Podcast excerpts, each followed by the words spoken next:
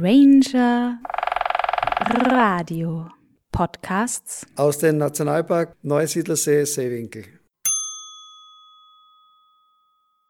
So klingt Natur. Flora und Fauna des Nationalpark Neusiedlersee Seewinkel im Porträt. In diesem Podcast Pflanzen im Seewinkel Teil 1. Ob an den salzigen Lacken, auf der Hutweide oder auf dem Sanddamm. Die Pflanzenwelt bei uns im Seewinkel ist nicht nur vielfältig, sondern auch einzigartig.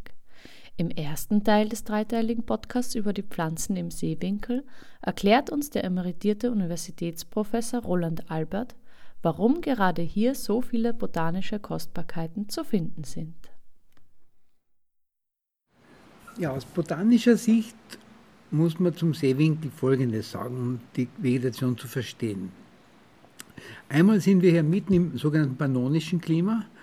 In, in den Tieflagen Ostösterreichs herrscht ja eben dieser besondere Klimatyp vor, der gekennzeichnet ist durch relativ kalte Winter, zumindest früher, aber durch vergleichsweise heiße Frühsommer, lange Trockenperioden im späten Frühling, im Frühsommer und auch im Sommer eher überdurchschnittlich heißer als im sonstigen Österreich. Das ist eben dieser, dieser besondere Klimatypus, dem natürlich auch die Pflanzen unterworfen sind. Das ist einmal der übergeordnete Faktor. Das heißt, äh, es sind hier in diesem Raum des nördlichen Burgenlands und Teile des niederösterreichischen Tieflandgebietes gehört auch dazu, der Hunsheimer Berge und andere, andere äh, da wächst eine Pflanzenwelt, die oft Vertreter haben, die nur hierher als westliche Ausläufer von Steppenpflanzen, von im Osten angesiedelten Pflanzensippen sind. Und das ist eine ganze Reihe. Das sind vielleicht grob geschätzt ein Viertel dieser Pflanzen, die hier wachsen, kommen im sonstigen Österreich nicht vor. Gut, soweit das übergeordnet. Das Besondere hier ist jetzt noch dazu die geologische Situation. Wir haben hier im östlichen Mitteleuropa eine einzigartige geologische Situation durch das Vorkommen von Salzböden und Salzlacken. Die Herkunft des Salzes ist teilweise noch ungeklärt, bisschen kontroversiell diskutiert. Viele meinen, es liegt an ehemaligen tertiären äh, Sedimenten, Salzsedimenten des Tertiärenmeeres, der Tethys, der berühmten Tethys, die auch sonst schöne Spuren hinterlassen. Und denken Sie die Fossilien, in, die etwa in Eggenburg aufbewahrt werden und an sonstigen Stellen. Also es gibt hier viele Zeugen, dass hier ein ehemalig großer Meeresbereich war.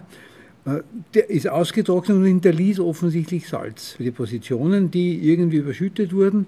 Und dann kommt der zweite Faktor dazu, dass wir hier einen, am Alpenostrand einen tektonischen unruhigen Bereich haben, wo es durch Spaltenbildungen, die weit in die Tiefe führen, dazu kam, dass dieses salzbeladene Grundwasser an die Oberfläche kommt und die Boden imprägniert hat.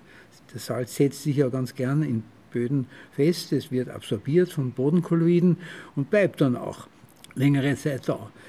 Ein nächster Faktor ist, dass wir hier im Burgenland in der Apetloner Hutweide ein Gebiet haben von etlichen hunderten Hektar Größe, wo seit alters her wahrscheinlich ununterbrochen nachweislich immer eine extensive Beweidung stattfand. Also hier waren oder sind Weideökosysteme entstanden, die sonst in Europa auch einzigartig sind. Und auch auf diesen Flächen hat sich eine Vegetation eingestellt, die eine fantastische Anhäufung ganz besonders schöner Steppenelemente, die so wiederum nur ihre pannonische Verbreitung haben, also im Osten Österreichs beschränkt sind, aber irgendwo aus den östlichen Steppengebieten Osteuropas, Westsibiriens, submediterranen Ursprungs und so weiter eingewandert sind in unsere Landschaft und diese bereichert. Wenn dort keine Beweidung stattgefunden hätte, dann wäre dort ein Wald und es wäre nichts Besonderes.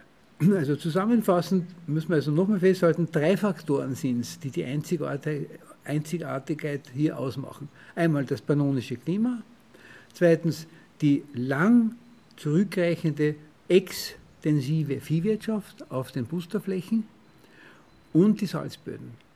Das wären also, glaube ich, die Rahmenbedingungen, die dazu führen, dass wir hier eine wirklich einzigartige Pflanzenwelt vorfinden wie sie in Mitteleuropa nur hier vorkommt. Also es staunen alle Leute, auch Fachleute, die aus Deutschland oder der Schweiz zu uns kommen, über die Vielfalt und die Fremdartigkeit unserer Vegetation.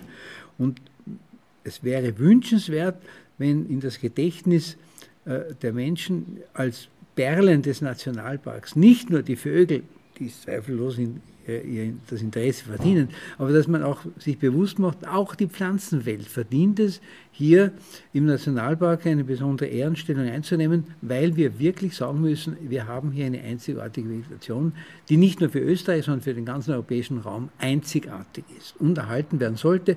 Wir sind alle glücklich, dass es den Nationalpark gibt und wir sind glücklich, dass es auch das Management äh, über Viehbeweidung gibt, die auch da verantwortlich ist dafür, dass diese Weideflächen weiterhin existieren.